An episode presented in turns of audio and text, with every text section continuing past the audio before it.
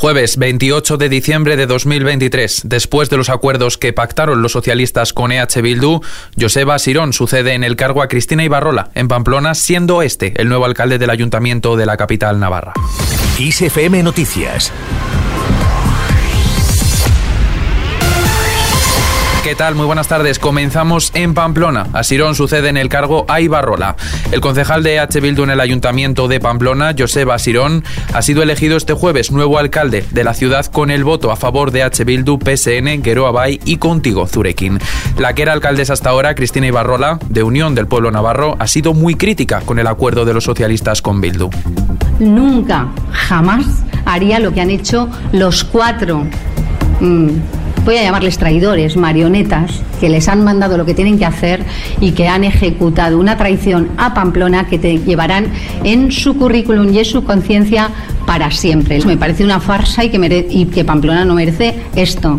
Por su parte, Asirón ha destacado su compromiso con el respeto, la convivencia y los consensos. Mi agradecimiento de manera muy especial a los grupos del bloque progresista y a las miles de personas que hicieron posible la mayoría que nos ha traído hasta aquí. Compromiso por la convivencia, algo que me van a permitir que reitere una vez más, no solo forma parte de mi bagaje eh, político, sino que forma especialmente parte de mi bagaje vital y personal desde que tengo uso de razón. Vamos ahora con las reacciones. La vicepresidenta segunda del gobierno, Yolanda Díaz, ha apoyado el pacto que convertirá a Joseba Sirón en el nuevo alcalde de la capital navarra. Primero, esta moción de censura es absolutamente democrática. Por tanto, respeto absoluto. Y dos, sumar va a estar siempre sumando a favor de los gobiernos progresistas. Por tanto, lógicamente, para mejorar la vida de la gente. Desde el ala socialista y de forma paralela, la ministra de Educación, Pilar Alegría, también ha apoyado esta moción de censura porque considera, dice, que ha estado al frente de una ciudad paralizada. Va a dejar de ser alcaldesa una señora, una mujer eh, de UPN que lleva tres años sin poder traer un presupuesto al Ayuntamiento de Pamplona. Al frente, ha estado al frente de una ciudad paralizada, sin ningún proyecto. Les quiero recordar que el último presupuesto se aprobó gracias al apoyo del Partido Socialista. Desde Vox, la formación ha señalado que el PSOE de Sánchez se permite apoyar a la coalición Abertzale porque el PP de Feijóo legitima el golpe al alcanzar acuerdos con los socialistas. Por su parte, el líder popular, Alberto Núñez Feijóo, ha asegurado que con esta moción España pierde al Partido Socialista como partido de Estado. Esta moción de censura no tiene nada que ver con una excusa o con un cambio de opinión. Esta moción de censura es el pacto encapuchado de Otegui y de Sánchez. Que nadie se engañe. Hoy España no gana una alcaldía progresista. Hoy España gana una alcaldía reaccionaria. Que nadie se engañe. Hoy España pierde un partido de Estado.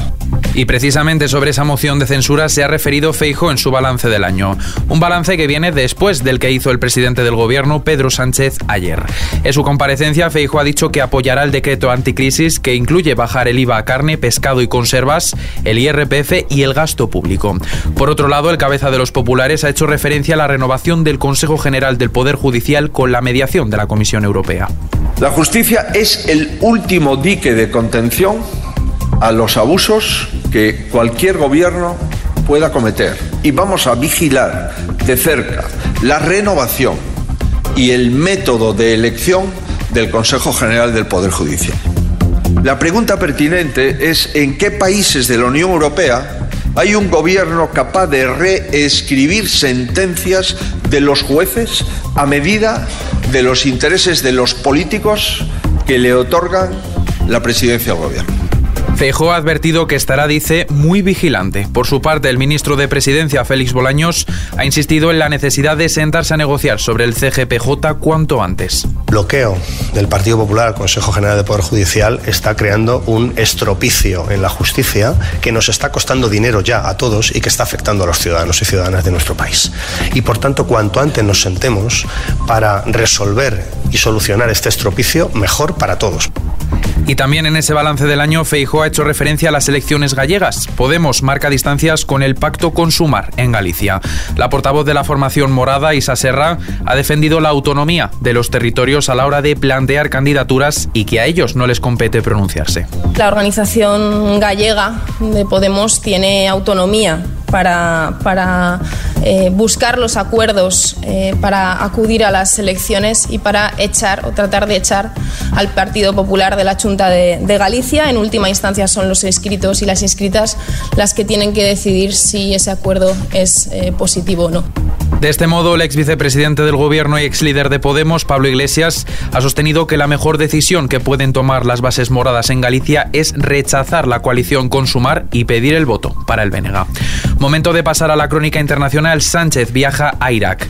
El presidente del gobierno, Pedro Sánchez, se encuentra allí, donde además de tratar con las autoridades iraquíes el conflicto de Gaza y la tensión en el Mar Rojo, ha visitado al contingente español.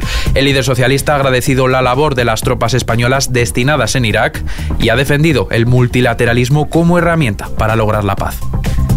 Me consta que vienen tiempos de trabajo muy duros, a los que se suma también la lejanía eh, de vuestras familias y de vuestros seres queridos en estos momentos y en estas fechas tan señaladas. Cambiamos de asunto. Los combates se extienden a todas las zonas de Gaza. La Organización de Naciones Unidas ha afirmado que los combates en Gaza se extienden a todas las zonas de la franja, incluida la localidad de Rafah, en el extremo sur, donde se han concentrado un gran número de desplazados internos por las hostilidades en el resto del enclave. Son ya 195 los palestinos y 22 soldados israelíes los que han muerto. Además, los ataques han provocado un nuevo éxodo de la población por otra parte, la ONU alerta del riesgo de hambruna en Gaza. En total, ya son más de 21.000 muertos y 53.000 heridos. En España, en lo que afecta a nuestros bolsillos, la luz da un pequeño repunte. Mañana viernes pasará de los 100 euros el megavatio hora, siendo de 103,5 euros. Poner la lavadora o el horno será más caro entre las 8 y las 9 de la noche, y es que costará 126,7 euros el megavatio hora. Sin embargo, el mínimo de 87 euros se dará entre las 5 y las 6 de la madrugada. Y con esto terminamos en Madrid.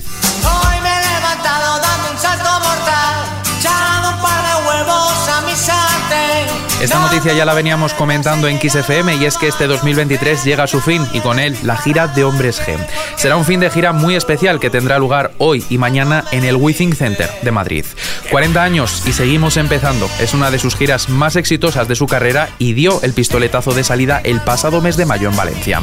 Para celebrar este fin de gira con todos sus fans, el concierto de mañana viernes 29 de diciembre será retransmitido en directo por televisión española. Dani, David, Javi y Rafa ponen fin así a un año irrepetible en el que han estado acompañados de sus fans incondicionales, tanto en nuestro país como en Latinoamérica, con un público totalmente entregado. Y con esta noticia que tenéis ampliada en las noticias musicales de xfm.es, yo me despido por el momento. Como siempre, la información puntual y actualizada en los boletines de XFM y ampliada aquí en nuestro podcast XFM Noticias. Con Víctor Álvarez en los mandos de la realización, un saludo de Adrián Martín. Sed muy felices.